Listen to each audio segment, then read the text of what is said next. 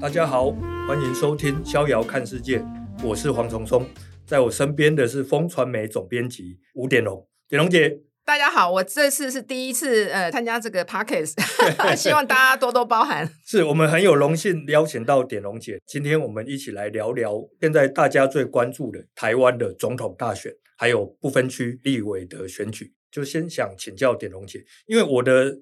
怎么讲，我专长的部分是民调。那如果我从这个坊间啊，跟我自己做的民调来看，目前赖萧配三成五到四成之间，嗯，那侯康配他大概是三成到三成二左右，柯文哲跟这个吴新颖他们大概是一成七到两成之间。我看各家的媒体大概它的趋势是这样，这个跟您观察的目前的选情大概是这样的状况吗？因为我们要观察选情，大部分是透过各家民调嘛，哈。对，那各家民调现在看起来确实是跟黄总讲的差，这个是啊区对间是差不多的。但是呢，除了那个民众党的内参民调超过两是成，还有汇流，因为它有一半是手机，对哦，一半市话，所以它的民调柯文哲也是超也过比较两高，很哎超过两成嗯，不然大部分都是黄总这个讲的这个是区间，我们是看到确实是这样。但如果我们从里面的因素来看，您的判断跟这些民调的状况、目前的选情是吻合的吗？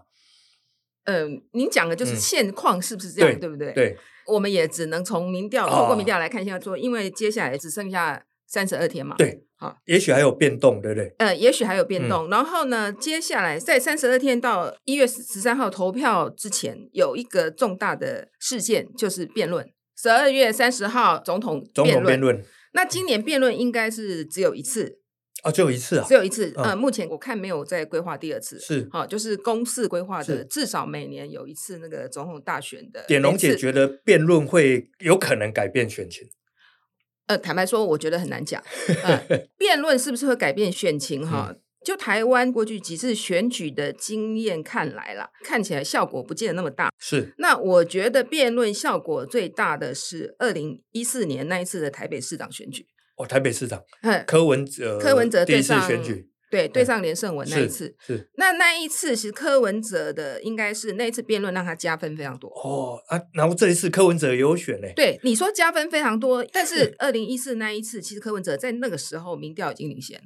所了以解嗯未必是辩论帮他的忙，是，所以你不能说是因为辩论翻转了整个选但情。是也许扩大差距有可能哎，这个因为我们没有要比对当时辩论之后的是民调了哈嗯，那因为当时的民调也没像现在这么盛行，所以我 们不知道英国了解嗯是不是这样。但是我们再看二零二零好了，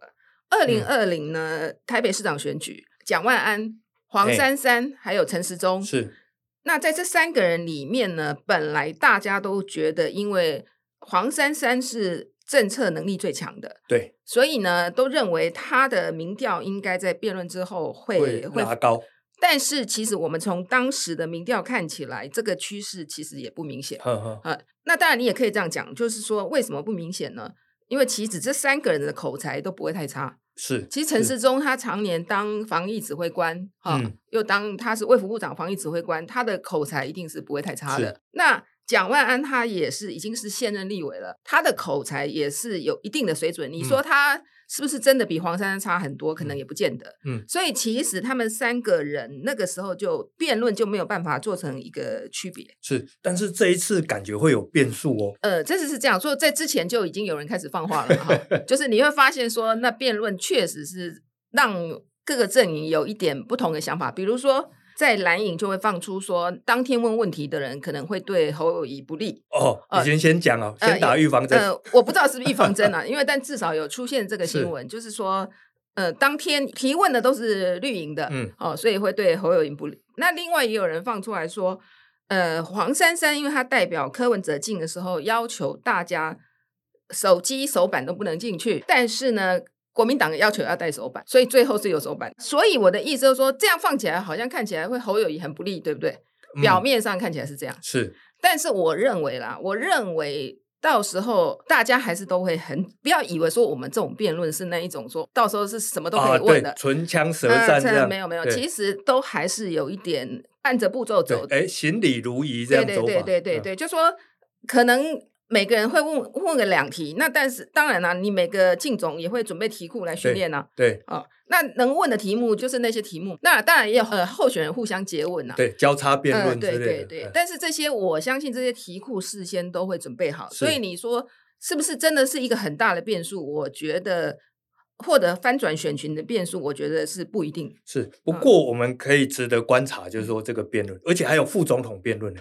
嗯。副总统的辩论会不会比较精彩一点？有可能，有总可统能有哦可能，副总统赵少康，然后萧美琴，嗯还有吴欣怡吴欣颖，对呃，对赵少康的口才是不错，对，然后对萧美琴应该也还表现也 OK，过去她也毕竟选举很多次了嘛，对但是吴欣颖就不晓得哦，对对对哦就是这个副总统的变数可能会相对来讲，可能会比总统辩论还要有一点不一样。对，啊不过选举。因为总统跟副总统是同一组嘛，也没对道理说，哎，看这个副总统辩论的强，我就改选他。可能他会是一个变数，但是影响不会那么的大。应该这样讲，就是说关键还是在总统，诶，因为毕竟选总统嘛，其实还有个变数了。嗯，即使柯文哲讲的非常好，本来就是他强项，但是那一天是十二月三十号，接下来就元旦， 接下来就跨你年了。的意思是媒体的效果就不见了？对，听完他们辩论，大家就去跨年了。其实很多有经验的候选人都知道，跨年很难做选举造势。没错，啊，所以选举的造势你不能在跨年那个时候做，因为那个时候大部分人是不关心政治议题的啊，尤其是年轻人。嗯，哦，年嗯轻人就要去玩了，所以就是它真的变得很好，它能不能扩散也还是有变数。嗯是啊，所以值得期待。然后我们也看观察看看。对 对对，如果从我们这个刚才提到的民调来看，目前赖清德跟萧美琴，他感觉赢面大一点点。嗯如果从绝对数值来看，我们过去七次的这个总统大选有两个魔咒哦，一个就是副总统魔咒，副总统他去参与选正的总统没有赢过嗯，哦，然后第二个就是执政党的八年魔咒，就是说他执政八年之后。就没有办法再继续执政。那这次来看，典龙姐，您觉得这个两个魔咒会继续吗？一般来讲，如果说就像黄总你刚才讲的民嗯调趋势的话，那表示这个魔咒看起来就是要那个了。要改，要失打效破了魔咒呃，了。打破魔 咒。如果照您的嗯呃趋势这样一直下去没有对变化的话，那另外有一些我们的非预期事件，您的意思是应该这样讲。我我所谓非预期事件，就是说爆料，你比如突说发的大事情？我所谓突发大事情，现在呃，我举个例啦，比如说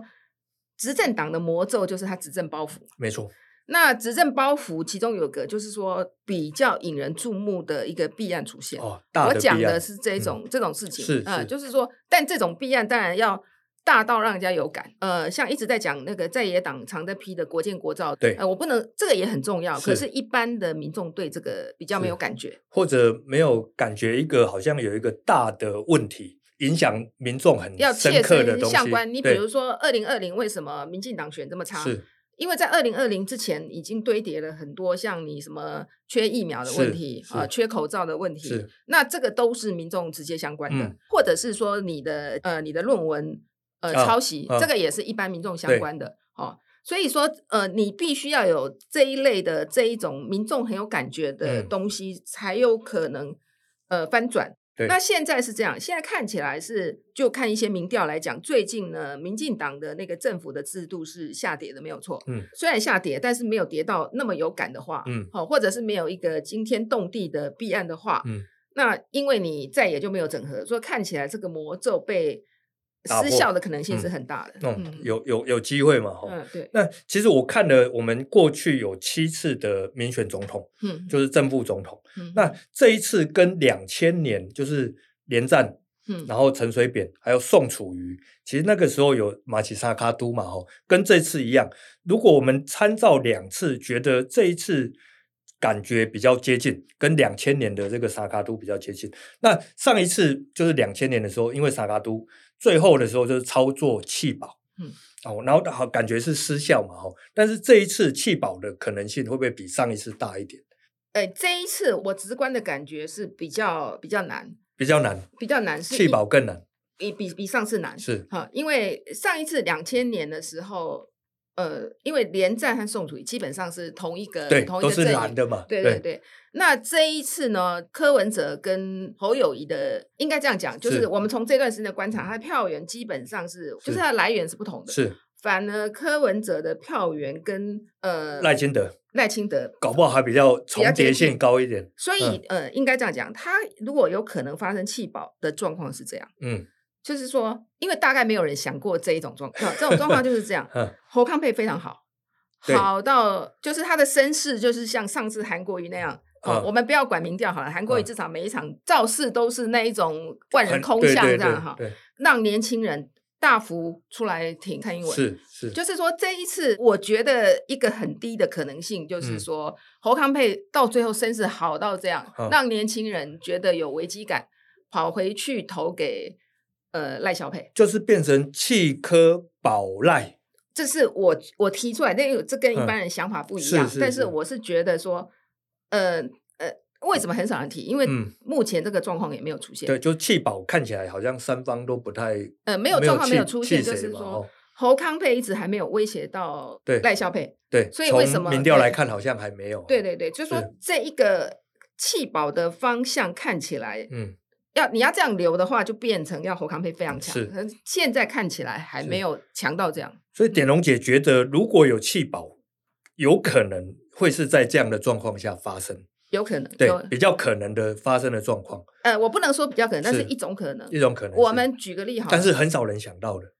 呃，因为侯康佩还一直没有没有威胁让人家觉得他至少这三个月来的民调，那个赖萧佩都是第一嘛，对。应该这样讲。那你看起来侯康佩民调，但也是许最近有接近哦，对到最近的民调看起来好像他是停在一个定点，并没有在没有就是在对对对对对，然后还有一个就是他的造势也不错，也很热，但他的是造势不像韩国瑜那样是哇，那个非很常激的狂情，热、 很激对情。对那激情嗯目前也还没看出这种这样子的倾向。了解其实我们可以看去年啊，我们再回到台北市长，是去年的台北市长，去年的台北市长有一种说法，嗯，他们因为过程中民调黄珊珊有时候第二名嘛，对对好、那为什么到最后他还是第三？那嗯有两种可能啊，一个就是台北市蓝的基本盘就是这么大，嗯那蓝的基本盘就是最大，那你怎么选你就是会嗯第三嘛，哈、有一种可能就是说，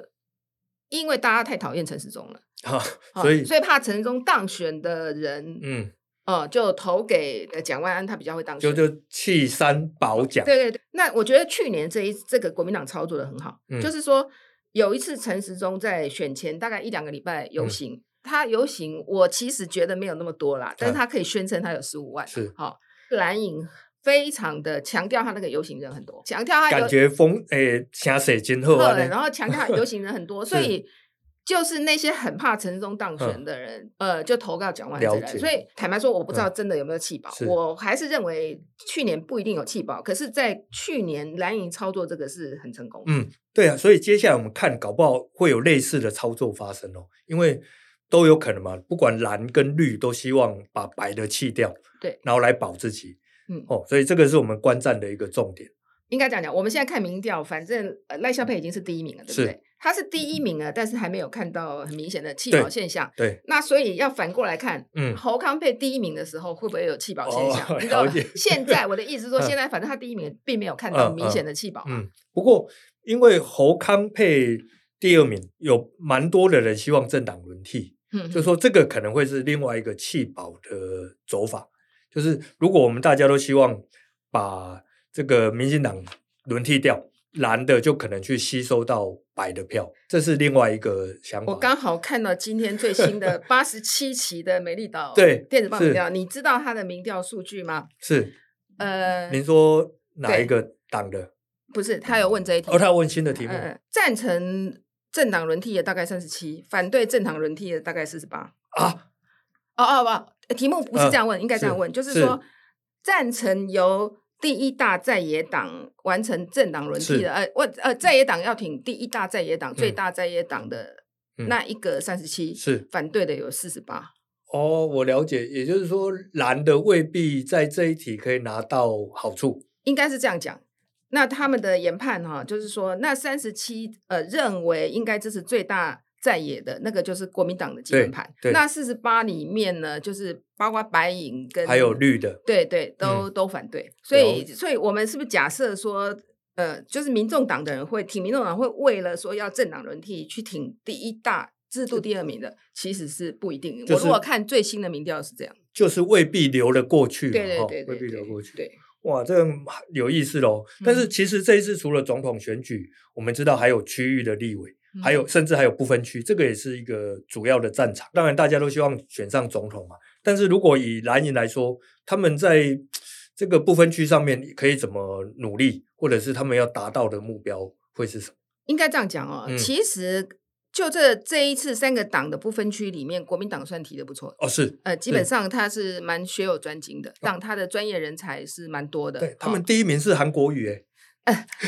啊，对对对，韩国语基本嗯上他应该讲，他有他的代表性啊。是是哦，他可以巩固对对不对少的这个韩对对粉的对票。对对对。然后对我们有一个海军将领陈永康嘛，他不只对海军很熟，他嗯还做了很多兵推，他是很不错。然后另嗯外一个，我举个例啊，你前 NCC 的委员翁小明，哦哦，对对对，跟媒体有关系的呃，应该这样讲，他嗯对于媒体或产业或言论自由是是有概念的。啊，是哦是，所以是说，其实这一次，呃，我觉得国民党部分局名单算是好看的。是嗯那那如果是以民众党的呢，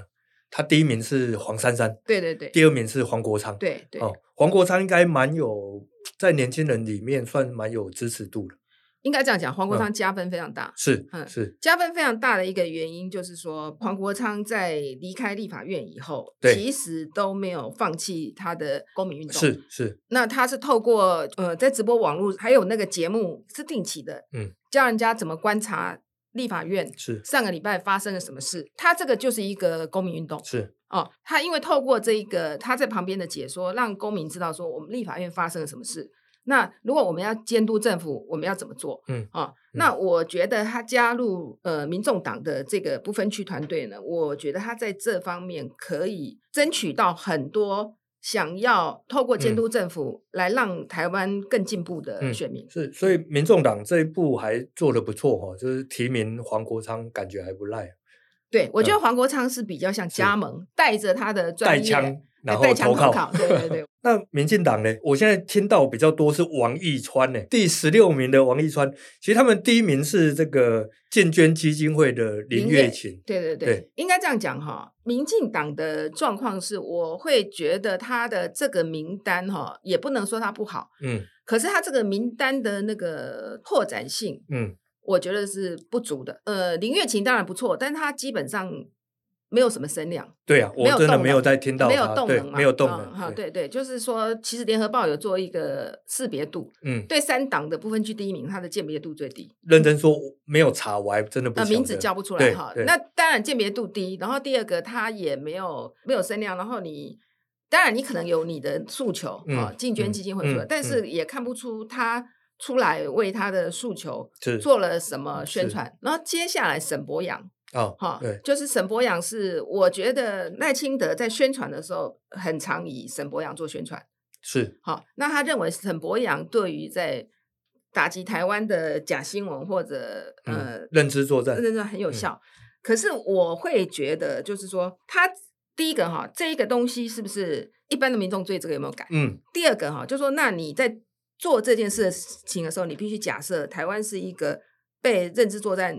呃侵入很严重的地方，嗯，或者啊大家要感觉很或者严重假新闻对很严重的地嗯方。但我坦白说啦，我就我作为一个媒体工作者是，我没有认为现在有什么假新闻是非常严重的，就是我嗯不能说没有假新闻，但是你嗯说假新闻是到处流窜，然后我并不太觉嗯得嗯有这个感觉。所以这个点又没有打在点上，对不对？对，我会觉嗯得他这个、大家对这件事是对提他这个人这件事是无感的。嗯，好嗯，然后再谈王一川好了，目前是声量最好的，对对对，嗯，可是王一川的身上都在深绿啊，然后、哦是都在深绿，然后还有就是说，应该这样讲，呃，赖清德在确实是在常在宣传王一川啊、啊就是说，那因为王一川排名比较后面嘛，对，啊那如果十六的样子，嗯那那如果王一川可以进去的话，那我前面都可以进去嘛，哈。对理那论上，没道理啦，啊嗯理论 上呢，你要排，你要有一个人扮演这样的角色，他应该是一个很大咖哦，嗯就是你的分量够重，是哦，那当然，分量够重的 可能不愿意这么牺牲，说我让你放进去，还放在最后面。一个大咖以外，另外一个就是说，他为民主或为了台湾做出什么重大了解贡献，我而不我是知道说你的你意只思是你只是在那个什么，在呃谈话性节 目呢，你是一个非常红的网红，是那这样的人对台湾有什么贡献？是你要让你要激励人家去投票给他，你变成你是必须一个让我嗯觉得很感动的人。你要有一个说服对点嘛，哈啊，嗯，但他这个人变成只是在你嗯邻居他丽云的一个支持者嘛，嗯，那这嗯。样子对于他扩散选票，我觉得是并不见得有帮助了。是嗯，那我们刚才谈的是不分区嘛，嗯那嗯区域立委其实大家来看，现在好像绿的选好像比较辛苦一点哦。应该这样讲啊啊、你看他辛苦的一个原因很简单，其实你如果看上一次的那个，你看这个也很好玩，因为我们嗯单一选区很容易会让那个赢者全拿。对，啊其实上一次的那个区域立委选票啊、啊，加总的话，其实民进党并没有赢国民党很哦多，上一虽次没有然赢很席多次对席次差这么多，是其实上一次民进党是拿了六百三十三万票，是啊、是国民党拿了五百六十三万票。是。然后上一次还有香港事件的影响，我我的嗯意思就是说哈、呃，你看起来好像在立法院席次差很多，嗯对不对？好、但其实他们你算他的票，其实差不就多。基本盘上一次来看，基本盘都没有变化。对对对，我我没讲有一下，没有差异很大。区域是六百三十三万比是五百六三万，那嗯这个其实当然有差，但没有差到它的席次这么多。就是这个是单一选区会让你的会让你的票都浪费掉啊嗯，哈、对单一选区的问题。好、那另外一个就是不分区，他们的票几乎差不多，都是四百八十万，一个是四百八十万，一个四百七十四万，嗯嗯都是拿三乘三。对，那表示这个两个党的基层并没有差很多。嗯，那你嗯如果说基层没有差很多的状况下，上一次为什么会大胜？当然就是因为小英的蔡英文的一尾效应，她的对年轻人高投票率，是好、所以你很多地方可能差个几吴千武波票，的他可能就赢了。呃，对嗯几千票就翻盘了。但这一次如果没有这个一尾效应的话，嗯嗯他会选的很辛苦，是是这样。就是他上次有一些是真的是靠着蔡英文的一尾效应当选。所以这一次绿的不过半，感觉是蛮确定的事情哦。其实我前几天碰到一位。呃，非常资深的当过民进党主席的大佬，哎，当过民进党主席的大佬， 没关系，我们不用猜是谁。 OK，好，好，他他已经讲了，第一个这次一定是少数总统，第二是个这一次三党不会过半。 三党不会过半，哼对，他已经很明，他是一个呃，看得很清楚的人。他是一个长期对选举非常 懂的民进了解党大佬。嘿哦，那那我跟他的看法一样。 对啊呀、那我们现在来看呢、哦我觉得现在选总统还蛮有意思，就是说，因为赖萧佩感觉他最容易胜出嘛。嗯，那你觉得他们遇到，你觉得他接下来遇到哪些问题需要化解或者面对？ 应该这样讲啊。嗯我先讲两两大阵营，我觉得赖应该讲民进党或赖萧佩阵营基本上黔驴技穷，呃前嗯提技巧哈，黔驴 技穷。为什么黔驴技穷呢？啊，因为很简单呐、他习惯打那一种，就像你跟跟他上次嘛，就是孔中啊，嗯对呃呃反中啊，啊、嗯他然后打别人亲中嘛。嗯，但这种牌你久了会疲就说乏对不对呃对，说你说老是说在野党侯康佩他也打啦，那过去那个打柯文哲也这样打了，但是你边际效应会递减了，因为嗯坦白说，三个党的这一次表现出来的态、态势，嗯，都是跟美国亲善，应该这样讲。你看侯康佩跟柯嗯银佩第一关都是先去美国啊， 啊，对，啊，然后都想要得到美国的认可嗯啊，那这个跟民进党没有差很多嘛，是，啊，呃，另外另外一个侯友谊跟柯柯文哲，嗯，他们在讲两岸的关系，他们两个也许都会觉得要比赖萧佩还需要跟对岸发展友好的关系，但对是第二件他们都有讲，嗯我们还是要 deterrence，是，呃，我们我们必须要防卫我们自己。嗯那嗯这个、他们都很强调这一点。嗯那你就这一点来讲，就跟赖萧佩差别不大，因为嗯你赖清德自己都希也希望他也要跟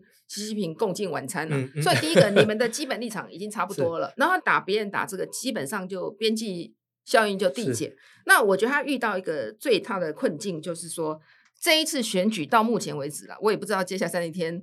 中国会不会出招？嗯但是到目前感为觉止，不会哦。嗯，我也不知道会不会出 招，还要观察嗯。但到嗯目前为止，都聚焦在国内，聚焦在是，呃国政议呃国内内政议题的时候，基本上对一个执政党就是比较不利。嗯是因为中国也蛮聪，也学聪明的了嗯对 哦。对，那你嗯你都聚焦在国政呃内政议题的时候，那你当然就你就有既有的包袱了。所以对我觉得他们现在是变成打那个孔中牌，有一点打不太起对来，。但是赖萧佩一样，就是两岸关系上，他就会遇到一个问题，就是蓝营会打战争与和平的牌。嗯你觉得这个对赖萧的影响大不大？就是说，如果支持赖萧，就是战争，这个东西对赖萧的影响。我坦白说，我也不觉得蓝营这一招有打得非常明显。嗯我举个例，你之前那个赵少康在赵少康还在当那个少康暂停室主持人的时嗯候，嗯嗯他是很强调这一点。对，但战是斗他蓝的嗯时当候，了副手以，呃，候选以后，我觉得并没有很强调。了解。然后他们两位呢，在接受就是侯友谊跟赵少康一起上节目接受访问的时候，接受中视问他说：“那兵役是不是要改回四个月？”哦，对，他们两个都没有答应。哦，哎但是赵少康本来主张是这样，没有没有，那一次哦两个是一起受访，现在就两没有了。两哦个都认为要有前提，是就是说你是不是改为四个月要设前提，所以说目前两个都没有支持改回四个月，嗯嗯哈、所以不认为侯康佩有很花很大的力气嗯在讲战争与嗯和平，其实也未必有效果了。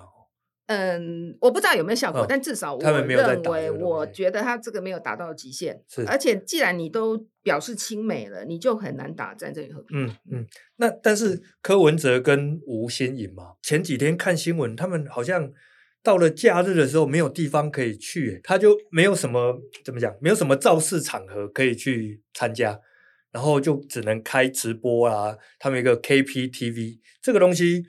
对他后续的影响，呃，这个后续影响应该就这样啦。就是说，其实他这一次相对，我觉得柯文哲这一次还没有在他上次市长连任的时候那么惨。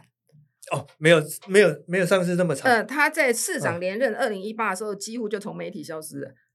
哦，呃，大家都忘了那一是年，我那一年我真的忘记了呃，嗯对，其实那一年比现在惨很多。嗯，呃，为什么呢？那一年是这样，他跟民党分手嘛。对，所以过程中也不愉快，所以等于他的幕僚呢，也基本上也呃，因为民进党人会走嘛，所以呃没有办法说有一个他的幕僚群基本上也是有一点那种比较单薄。对那另外一个就是说，大家都忘了那时候有一个韩国瑜旋风，啊，我了解，所以对媒体也未都在未必都要在追韩国瑜，未必要嗯边缘化他，但是是很自然的嗯就消失了。其实他在那一次选举是从，而且因为他又坚持不买广告，嗯他连那个计程车的那个后座那个广告都没有，嗯所以他那一次就是在媒体上消失。是好，所以我没有认为他这一次有那么严重了。其解实这一次是这样啦，因为我们两个候选人都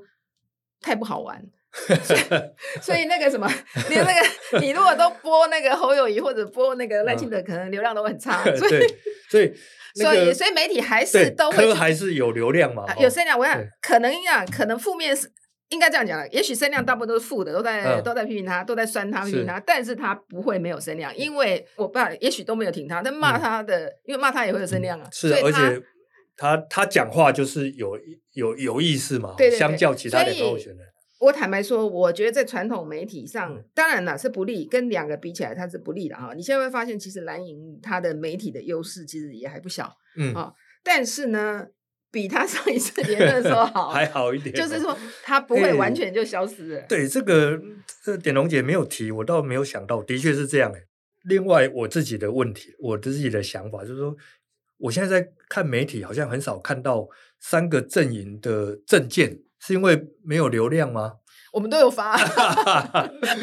所以是我没有注意到，哎，对，我们都有放啊，而且它嗯的流量，呃，不见得比那些候选人骂来骂骂去的差。哦，真的吗？嗯，对对对，哦，因为我怎么看，我都觉得，假设我开电视也好，或者是我在网络上冲浪啊、划划水这样也好，我看到好像都是，比如说问到候选人讲什么话啦，然后他反映什么事情啊、国籍啊等等，好像讲证件的还真的比较少一点。我认为啦哈，应该这样讲，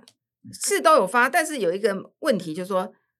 他们的证件并没有差很多，嗯嗯嗯哼，嗯，并没有差很多。就比如说像那个谁，像昨天那个侯康佩就提一个说要一百亿加薪啊，对，哈、嗯给军人加对薪啊，对哈哈。对然后最有趣的是，马上民进党就发一篇说你来抄，欢迎你来抄我的 证所以件。是一样的意思， 不不完全一样，但是嗯没有差很多。，是那 就是说，大当你大家证件都差不多的时候，变成你的应该这样讲，你证件差不多哈，你就不会变成一个一个冲突点是，哈。那我举个例啦哈，有可能变成冲突点的是上个礼拜五侯康佩提了那个一千五百万的免头期款贷款，哦，对，对这个其实是会引起注意的。嗯嗯，大家看法不太一样哦。呃，那民进党马上就就修理了嘛，哈对。对那民众党柯文哲也有讲，但嗯关键在哪里呢？这个议题也吵不下去，因为他们提那一次以后就没有再讲了。也自己也不 讲了，那 你，我跟你讲，这个冲突点是是可以，这是一个应该讲这个，而且是大家关心的，对啊每个人对都有没贷错款的问题对哦。那对每个人一谈到房价贷款，每个人都会有他因为自己切的身之痛、啊。对对对这个理论上是可以吵的，是但是他们从礼拜五提过以后，到现在就没有再讲过任何一次， 所以呃，我觉得这是可以谈的，但是嗯我觉得他们自己也就没有再谈了。判断可能未必是真的有帮助 嘛。我不知道为什么啦，嗯但是就是说，这个我觉得引起讨论对他们是不是有利，我不知道嗯他们怎么想。反正这个话题就到此就没有了，就是只有赵刚说他们提石破天惊的证件嘛，那就惊鸿一瞥，石破天惊，惊鸿一瞥，然后石破天 惊这样。石破天惊，惊鸿一瞥。 哇，谢谢点龙姐，点龙姐你给我们带了很多，我觉得我一直没有注意到的一些细节。你过过去 了，真的在在，其实，在选情我们就容易比较注意可能民调啦，但是其实里面很多影响民调的结果是我们忽略的。嗯那我们希望下次还可以再邀请点龙姐 太好了。来跟我们一起来聊聊对对对这些美感的地方。今天比较可惜的是，黄总发表意见 太少。啊，没有没有没有，我听点龙姐这这么有趣的东西，我不太好意思做。好，那我们下次再来哦。一定的啊、一定的啊、啊下次你要多讲一点。是，OK，好，那我们拜拜喽。好，拜拜，拜拜。